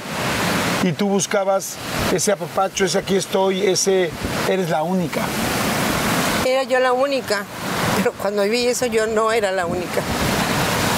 Pero aparte ni avisó ni nada, la dejó pasar y vienen a visitarme y sí fue increíble eso, es muy fue muy fuerte, lo es que es muy es no es nada lo que yo te puedo decir lo que yo sentí cuando yo tenía nueve años de edad. Claro. Son las heridas de la infancia que tenemos todos. O sea, todos tenemos diferentes, diferentes heridas y esa te lastimó a ti y marcó mucho tu futuro Y con los todavía hombres. Cristo está tratando, no tratando, hace, yo, yo trato con él, él, él hace las cosas, él hace. Pero hay que, él, yo quiero que trabajen esas heridas que yo todavía tengo marcadas, Oye, dime una cosa, ¿y cuando, que están abiertas todavía. y cuando tenías la mala situación de que algún hombre, de tu, esposo o tu pareja te engañaba, ¿volvías a repetir esa sensación de no soy la única? No, pues me engañaban con otra mujer. Por eso. Pues ahí está que no era la única. Entonces era como que se repetía el patrón, ¿no? A cada momento. Y eso fue algo que te hizo ser esa mujer fuerte, esa mujer de... Yo creo ver, que esas circunstancias fueron como me hicieron cambiar a mí como mujer, ¿sabes? Y enfrentarme a la vida sola, sin mis hijos, la ausencia de mis hijos. Los extrañé muchísimo. Solamente yo sé lo que pasé con, sin ellos, ¿sabes? Solamente yo lo sé. Y salía, salía a un palenque a cantar sin que nada pasa, sin que no, no, la señora está bien, está cantando, sí, pero estoy, estoy sola, no tengo a mis hijos a mi lado, tengo un motivo.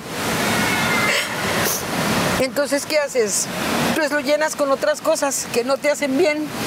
En la fiesta, en la droga, con los hombres, abusas de que eres bonita y pues no importa que se aprovechen, ¿no? Mis hijos no saben muchas cosas que yo tengo aquí en mi corazón y me voy a ir con ellas. Ellos no lo van a saber jamás. Pero es la primera vez que yo lo digo y la última vez que lo digo. No, y eso es 100% respetable. Imagínate todo lo que has vivido, pero qué dolor y qué fuerte. Y dime una cosa, y cuando sientes todo esto de lo que se desencadenó a partir de tu papá, ¿no sientes también que en algún momento pudiste tú haber lastimado Yo te a tus voy a hijos decir igual? algo, los padres, los padres son la cabeza de una casa. Y si el padre no está bien, nada va a estar bien. Eso me queda muy claro. Lo que hace el padre hace el hijo, sin duda. Y lo que hizo mi papá lo hice yo. Menos mis hermanos. Mi hermano el menor también lo hizo. Mi hermano es alcohólico anónimo pero hablo de mujeres y de fue muy mujeriego mi hermano el menor y para mi papá estaba bien. Yo no quiero poner a mi papá como un ogro, mi papá era un hombre entero, un hombre, un hombre maravilloso, un hombre muy preparado, un hombre que no lo cambiaría por nada, la verdad, porque ver a mi mamá feliz era lo que a mí me hacía feliz, pero también sufrió a escondidas, ¿sabes? Del hombre que la usó también de algún modo. La amó, sí, pero la usó, aprovechó ese amor. Hay, hombres que se aprovechan de las mujeres, cuando las aman. Hoy lo que te digo, porque a lo mejor el hombre se aprovecha usualmente de una mujer sin amor. Porque tú oyes, el hombre se aprovecha, ok, porque no la ama. No, también por amor. Yo, mi papá la amaba a mi mamá y como la amaba, él decía, va a hacer esto por mí, ¿no? Entonces eso, ¿Cómo te sentías que al mismo tiempo que estabas viviendo todo este dolor y que te sentías usada por otros hombres, tenías la bandera que todas las mujeres querían tener y que tú misma decías, ¿no? Hace tiempo que no siento nada al hacerlo contigo, Bueno, esa mentiras, también es, bueno, se acabó. pues te- este, fíjate que las- la música, yo no sé, yo creo que vi- viene de lo alto, de allá arriba. La música llegó a mi vida justamente en los momentos que más yo lo necesitaba. Eso es increíble, ¿no? O sea, yo no busqué la música, la música me buscó a mí. Y los temas justo en el momento que yo necesitaba. ¿Cuál era el tema que más, Qué ganas de no verte nunca más, por ejemplo. de en quién pensabas cuando Pues, cantabas? ¿cómo te lo voy a decir? Pues qué ganas de no verte nunca más. Me puedes nombrar a Pedro, Pablo, Luis, Julio, Carlos, Jorge. ¿A quién quieres? Que tú quieras. ibas llenando casillas con esa canción. Qué ganas de no verte nunca más a varios. No, y, y de las que me están viendo también. Ojo. A las mismas fans, a las mismas mujeres, yo las cantaba por ellas. Son muchos hombres, ¿no? Claro. Y hace tiempo que no siento nada al hacerlo contigo, pues todavía peor. Imagínate. No, es que te escucho y digo, pues sí, yo tampoco ya no quisiera andar con nadie. O Pero sea, te voy a decir. No. Pero fíjate que te voy a decir algo. El feminicidio, ojo, sigue pasando. O sea, no es que estemos avanzando. Mentira, eso no es verdad. El machismo en este país está a la orden del día. Ojo, no generalizo, pero el machismo está desde el momento que a mí me están coartando a hacer un DVD en la compañía Orfeón por gente que yo ni conozco, ni he tratado y que quisieron abusar de mí en acoso, no me han dejado sacar un DVD. La mujer en este país, México, como yo me imagino que en todos los países de Latinoamérica, ha sido aplastada por los hombres, desvalorada por los hombres.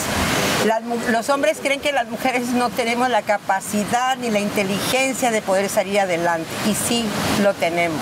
Claro, por supuesto. Sin duda. Y ahora, gracias a Dios, ahora hay movimiento, se está levantando la voz. Gracias a Dios, Gracias. gracias, a Dios. ¿Qué le podrías decir tú, por ejemplo? Yo, yo, como lo dije al principio de la entrevista, tú eres para mí bandera de ese feminismo desde hace mucho tiempo, que además lo llevó a cabo. ¿Cómo, cómo saliste de esto? ¿Cómo lo lograste? No tengo nada que decirlo. Yo creo que cada quien tiene que vivir su propia vida. Yo creo que cada mujer tiene que vivir su propia experiencia para poder salir de ella. Sin duda yo no soy nadie para dar consejos, pero si están viviendo un via crucis, ella misma se tiene que dar cuenta que es un via crucis y vas a salir de eso. Pero yo no soy nadie para dar consejos. Cada quien tiene diferentes fondos. Exactamente, cada quien tiene sus diferentes fondos. ¿Cuál fue el tuyo?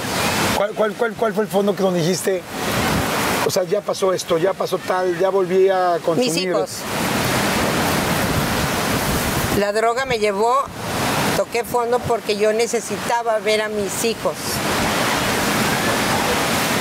Se habían alejado de mí. Nifa se fue de mi vida, mis hijos se fueron de mi vida. Se alejaron de mí la gente que me quería. Yo alejé a la gente que me quería. Entonces caí tan fondo que cuando vi a Ernesto eso me llevó a decir, no, yo quiero conocer, se va a casar, porque era el primero que se iba a casar. Y lo vi así como borroso, ¿sabes? Como borroso y dije, es, Eh, Me regreso a ese momento. Me dices que tú estabas en un cuarto de, de un departamento que habías rentado para que no te vieran tus hijos, Sí. que estabas consumiendo, que había drogas Sí. y que en la tele ves a Ernesto, tu hijo, presentándose en un programa de concursos. sí, ¿Y qué pasa en ese momento? ¿Qué pasa en ti? ¿Qué sientes? porque ya se había comprometido con Charito, que es mi nuera ahor- ahorita. ¿Y tú no sabías? No, sí, claro. Ah, Yo lo dejé plantado en una cena para presentarme a sus suegros por la Ah. fiesta. Imagínate para eso. ¿Él te había invitado a esa cena Yo le reservé la mesa, además, y no llegaste? y no llegué. Y llegó él y me pateó la puerta. Y me dijo, no te quiero volver a ver en mi vida, men. Y yo hasta atrás, con toda la razón del mundo. Con toda la razón del mundo. Y ya se fue. Pero tenía que hacer un programa de televisión, una, un- una temporada. Y es cuando lo ves. Ajá. Y dije, no, yo no quiero. Va- se va a casar, va a tener hijos. Y yo con esto me voy a morir. Porque eso te lleva a la muerte, la droga te lleva a la muerte. Ya estuve a punto de pincharme yo la vena. Dije, no, no voy a hacer eso, no lo voy a hacer. No sé, fue una lucidez de arriba, Jordi. Fue, fue algo que Dios me mandó desde arriba y no lo hagas. Como que una voz te dijo, no lo hagas. Hubo un momento que leía que en algún momento entre los excesos y el alcohol y la fiesta eh, se empezó a incendiar tu cuarto. ¿Cómo fue? Eh, me quedé dormida con pastillas de dormir. Puse velas para yo sentirme supuestamente en paz, pero tenía cortinas de seda y las velas empezaron a quemarse las, las cortinas. mis hijos empezaron a escuchar, eh, a oler el, el, el humo del, del fuego. Estaban en el departamento. Sí, en el otro cuarto. Entonces le digo, oye, algo se está quemando, le dice Jorge a Ernesto. Y se asoman y ven por abajo de la puerta y ven fuego. Y, entró adentro? sí. ¿Cómo entraron? ¿Estaba la puerta con abierta? Una, una toalla mojada ¿Pero estaba la puerta Ernesto. abierta? No, entraron. Ernesto, Ernesto era taekwondo. Le dio un patadón a la puerta, se puso una toalla y en el fuego agarró en medio de la cama y me sacó. Wow. Me sacó. Te salvó la vida, Rita. Me salvó la vida. Y fue el que me llevó al pastor. Por resto, por él conocí al pastor. O sea, te ha salvado la vida dos veces. Dos veces. Wow. Ernesto es un salvador aquí en la tierra. Oye, ¿cómo vivió César todo esto? César el Mal, más chiquito. pues César muy chiquito porque Ninfa se despidió, Ninfa ya no quería estar ahí. Ninfa que acabo de conocer. Ahí está. Y que regresó. Qué bueno que regresó. Sí, pero muchos años después. después de muchos, no, de un año, un año, un año se fue. O sea, te dejaron sola. En algún momento dijeron, déjenla sola, no hay No, manera. lo que pasa es que no era, no era posible vivir conmigo así, o sea, la verdad, imagínate, o sea, no, no, no, no, no. No, no era de las que, ay, acá no, pero sí, pues no les gustaba verme mal, o sea, no está padre, o sea, enfermas a, lo- a tu alrededor a las personas también, o sea, Claro. es, es- es literal, es así. Oye, ¿y qué drogas eran las que usabas? Cocaína, ¿Cocaína principal? tacha, marihuana. ¿Te acuerdas de alguna noche de un gran exceso o de algún día de algún gran exceso? ¿Cuál es Pues el que si me recuerdas? acuerdo ya, si no me acuerdo es porque imagínate cuánto exceso fue, pues no me acuerdo. No. ¿Podrías no haber visto ese canal ese día? ¿No haber prendido la televisión? Fíjate que sí tienes razón, eso nunca había me puesto a pensar, ese punto es importante. Como que dices tú, Dios conectó muchísimas cosas. Exacto, Viene de arriba todo. Porque cada quien tiene su propio fondo. Hay gente que su fondo es la muerte, lamentablemente. Sí, lamentablemente, ¿no? Y el suicidio y todo eso, desafortunadamente. ¿Pensaste alguna vez quitarte la vida? No. Nunca. No, pero yo creo que solita yo ya me estaba hundiendo, ¿no? Eh, Hay una parte en la bioserie donde a mí me, yo creo que fue de las que más me tocaron, cuando le pides perdón a tus hijos y Ah, recuerdo que llegas bueno. a, unas, a un comedor y, y le dices a, creo que es a Ernesto, te voy a lavar los pies, ¿cómo fue esto? No, eh, mi pastor, Carlos Quiroa, que le mando un, un beso. Este, ¿Sigue siendo tu pastor? Sí. Ah, qué bueno, Sí, mandamos- el de Ernesto también. Ay, pues gracias, Carlos. Ajá, o sea, en Carlos, serio, gracias. Carlos, sí. Gracias a, gracias a Sí, ti. Estás feliz, Bueno, estás gracias contenta. a Dios que lo vio a él. Claro, Está gracias a- Sí, exactamente. ah. Bueno, tú y tu jefe. Sí, No. exacto.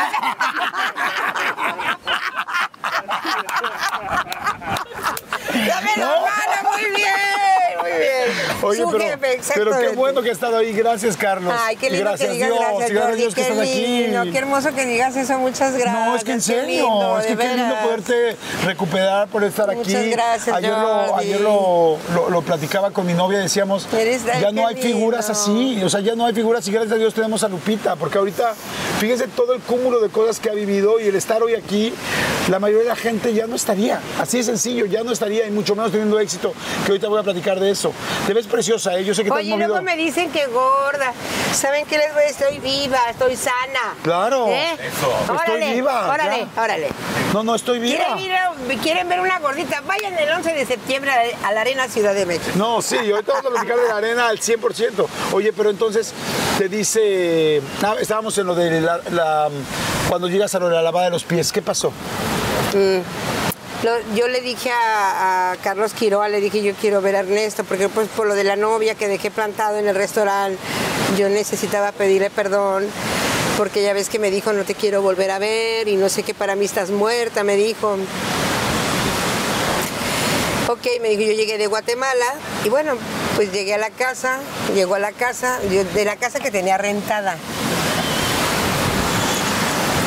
Y me acuerdo que llegó y le dije, hola Ernesto, no me contestó. No me contestó. Me quedé frente de él. Papá Carlos trajo el platina para los pies. Y le dije, te voy a pedir un favor, déjame lavarte los pies.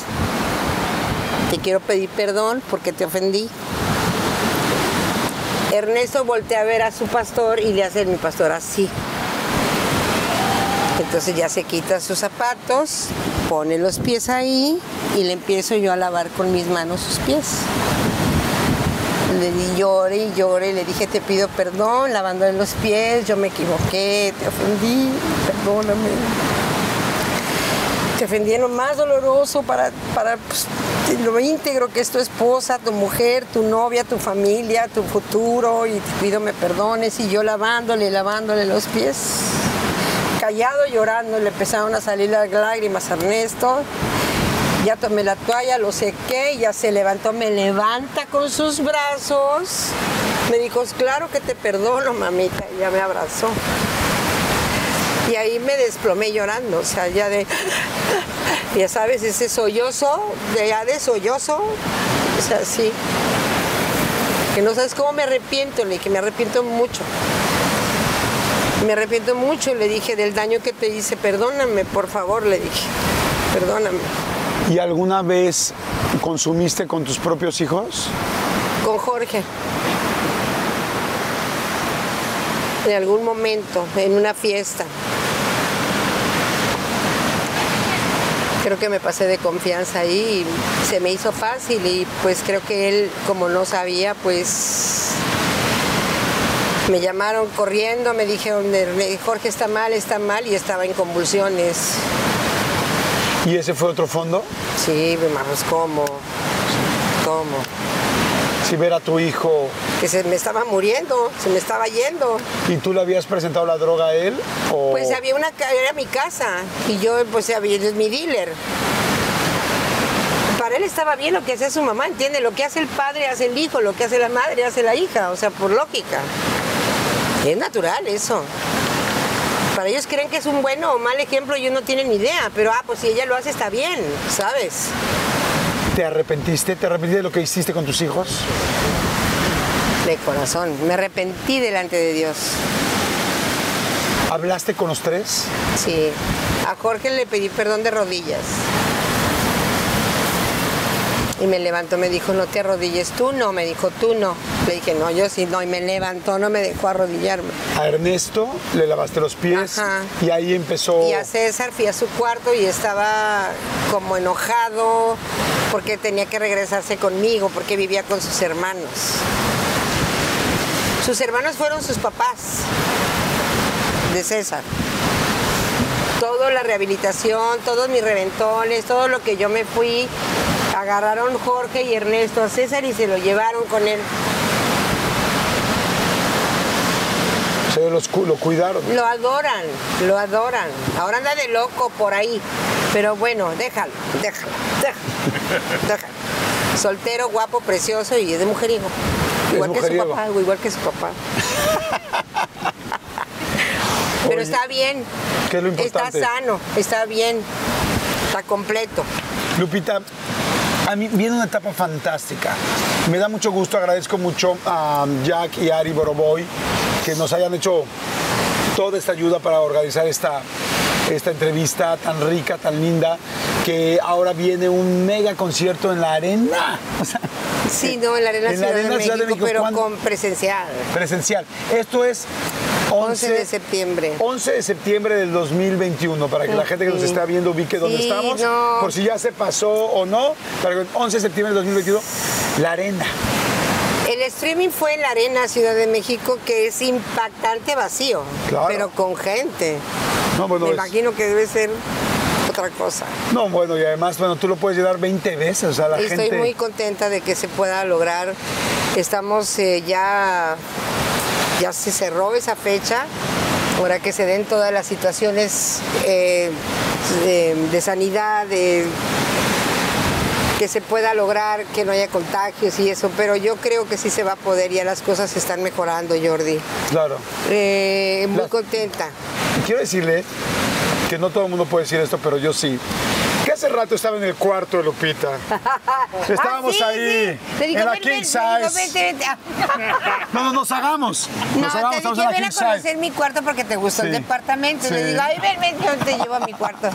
Y luego ya llegó mi manager Jack y ya nos sentamos a platicar, pero te encantó la vista. Me encantó, la, vista, pero ¿sabes qué me encantó? Además tienes tu cuarto precioso, súper lindo. Un, muy de niña, muy de niña. Tienes un, me, di cuenta que tienes un león abajo. Un peluche, me imagino que un peluche de león. ¿Y es por la leona dormida? Me lo han regalado fans. Sí, muy linda, muy linda su cuarto. Pero tiene del lado izquierdo. ¿De qué lado duermes? ¿Del derecho del del derecho? Del lado derecho duerme y del lado izquierdo tiene su Grammy en el buró. Sí, y yo así de, llegué le dije literal, lo puedo tocar porque digo, Sí. un Grammy ya es lo máximo, pero un Grammy a la excelencia. Y luego que ese Grammy te lo hayan dado en una unanimidad, todos los jueces de todos- América sí. Latina. Mm. ¡Wow! Eso está increíble, eso está increíble. 56 discos. 56 discos, voy por el 57 con Bobo Music, ya. Wow. Estamos haciendo cosas ahí que no quiero adelantar espectaculares, o sea, sonidos diferentes, eh, los temas son muy de cortavenas, pero muy este, a la vanguardia, son como temas muy adelantados a la época. como- Siempre has estado así, ¿no? Sí, ves, ves, ya sabía que le iba a decir. Tú sabes, sí. sí, pero bueno, vienen cosas muy padres, que Dios me dé vida y salud primero para poderlo Claro. lograr y, y poderlo, que, que lo podamos disfrutar todos, ¿no?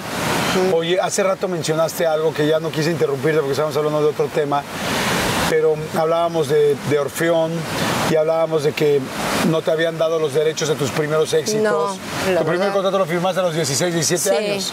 sí. Y en teoría no podías cantar. Y es por eso que no se puede hacer todavía un disco en vivo. DVD, Porque tú deberías de hacer, digo, perdón con Pues todo sí. respeto, pero con obvio, un, un- un concierto en Bellas Artes.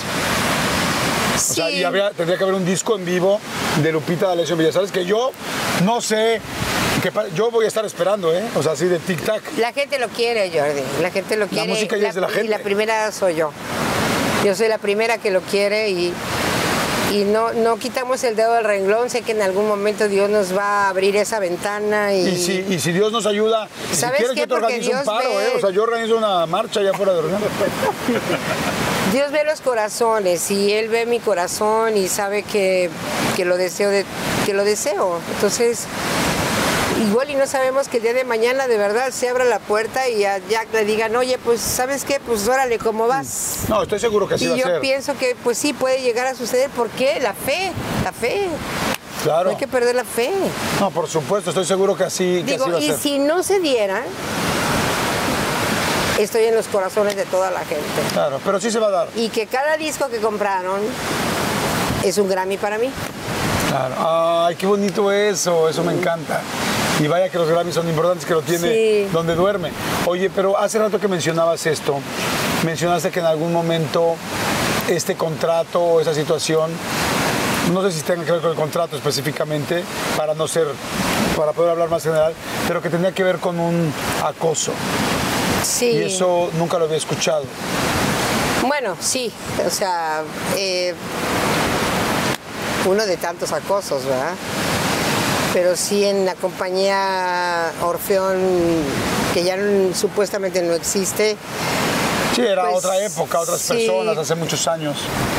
sí hubo ahí algo que yo no, no accedí, que yo no... Te buscaron íntimamente. Sí, de hecho hasta me invitaron al departamento y todo ese rollo y, y me acuerdo que fui con una amiga, bueno, no amiga, porque era una persona que trabajaba en la compañía eh, de ese entonces y cuando yo vi de lo que se trataba yo me salí del departamento. Yo estaba muy chica, ¿sabes? Eh, este, este señor ya estaba grande. Eh, pero le doy gracias a Dios que me ha dado el valor de poderme salir y decir lo que no me gusta hacer, no lo voy a hacer. Y mm, sí fue acoso, claro.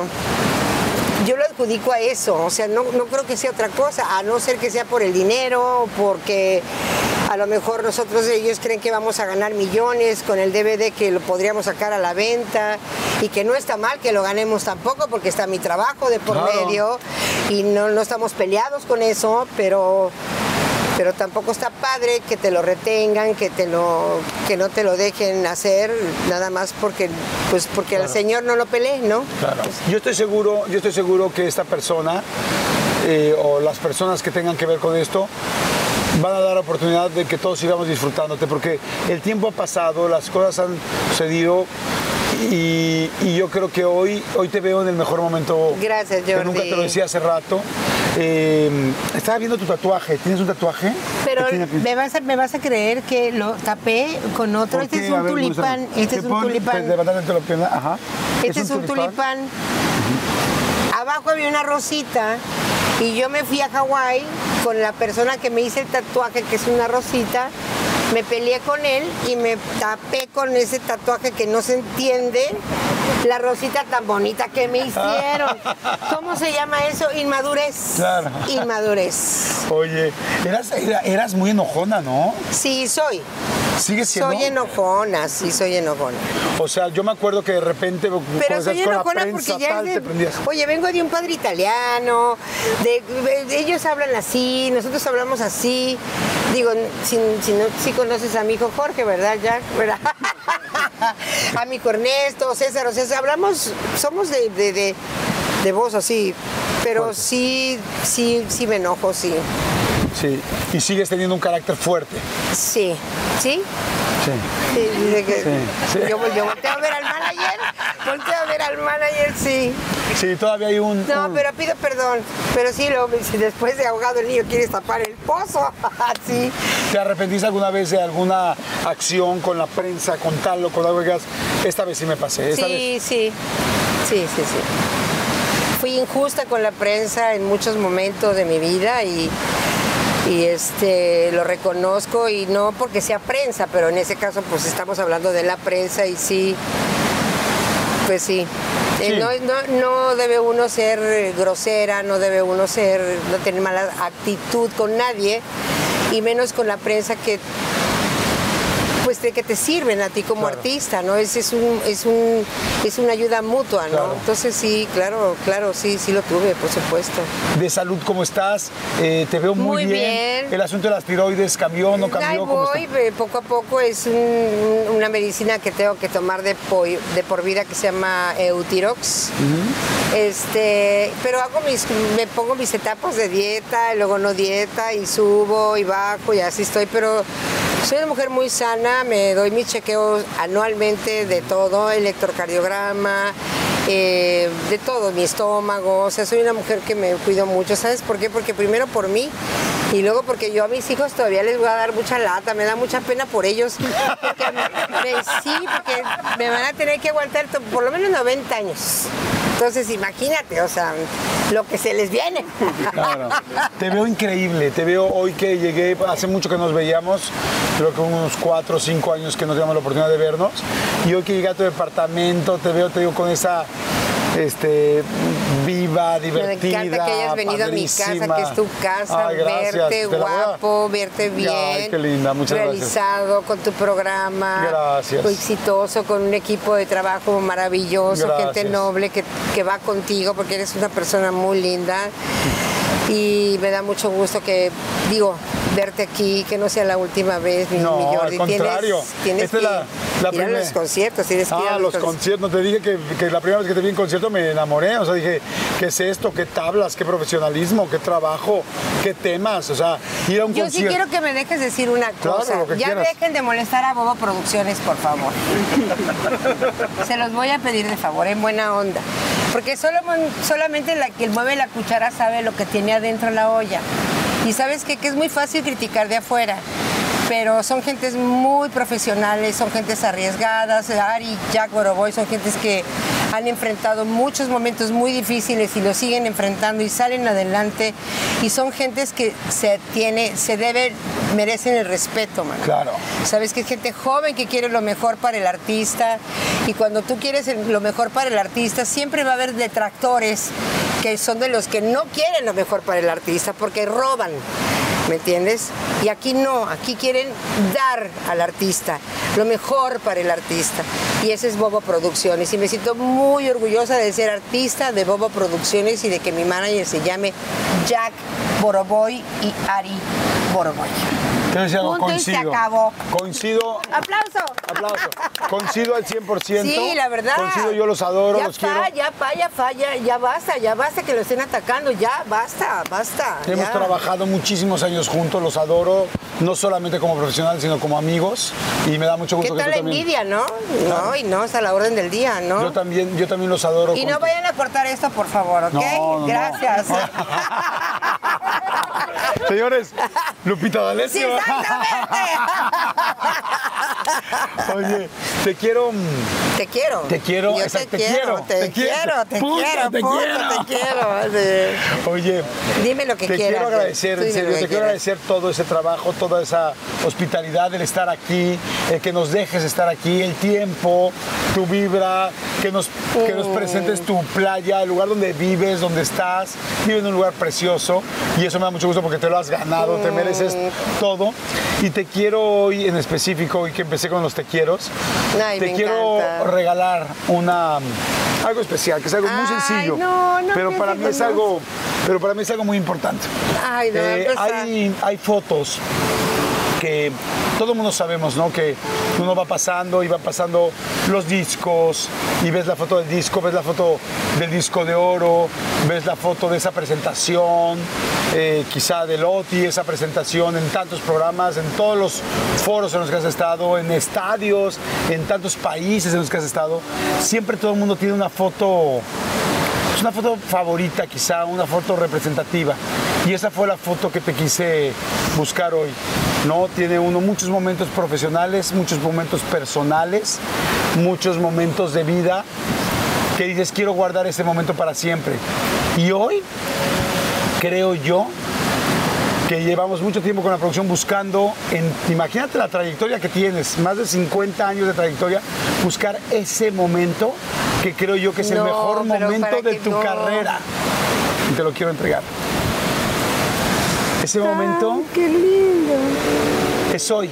Muchas gracias. Tú eres una sobreviviente, Lupita. Tú eres una sobreviviente. Esa foto fue hoy. Y esa foto para mí es el momento más importante porque has empezaste chiquita. Tu papi te dijo no a muchas, gracias. cosas Muchas gracias. Y supiste enfrentar los problemas, las buenas, las malas, momentos complicadísimos. Y aquí estás, a tus 67 años mejor que nunca. Y Muchas gracias. Muchas gracias a toda la producción de Jordi, a Jordi. Gracias Jack por, por permitirnos hacer esta entrevista. Gracias. Muchas gracias. Sabes que te amo, que te quiero con todo mi corazón. Eres un guerrero, eres un luchador que nunca ha quitado el dedo del renglón. Porque yo te veo caminar y veo que nunca has dejado de trabajar en tu vida. Veo otras, veo ángeles caídos, pero a ti te veo siempre de pie y eso me da mucho gusto. A toda tu producción, muchísimas gracias. Y a ti, Jordi, sabes que te amo y que quiero lo mejor para ti y lo mejor está Dios en tu corazón. Yo Eso igualmente mejor, para ti. Y la mejor foto que me han podido tomar. Gracias, porque es lo que tú dices. Es la de hoy. Esa es la de hoy. quiero que pienses todo lo que hay atrás de esa foto, todo lo que has pasado.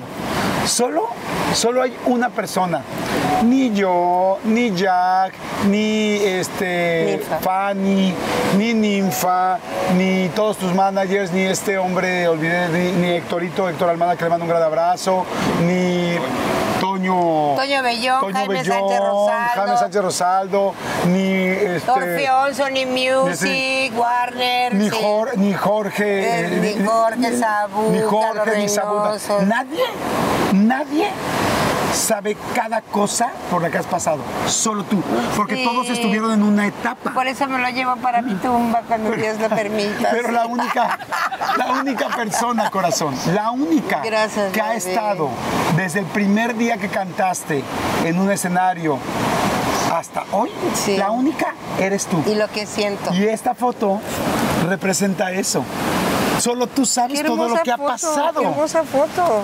Qué hermosa foto. Esta foto es de hoy, cuando empezamos la entrevista. No puede ser que la hayan sacado tan bien. O sea, qué hermosa foto.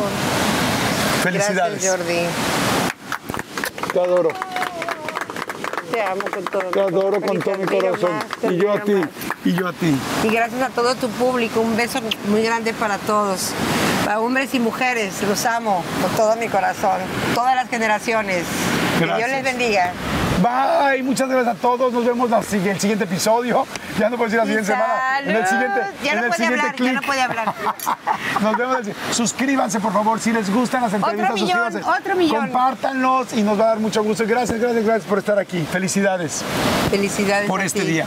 Gracias, Jordi. Que fue el más difícil de llegar. Gracias, Jordi, a ti. Muchas gracias.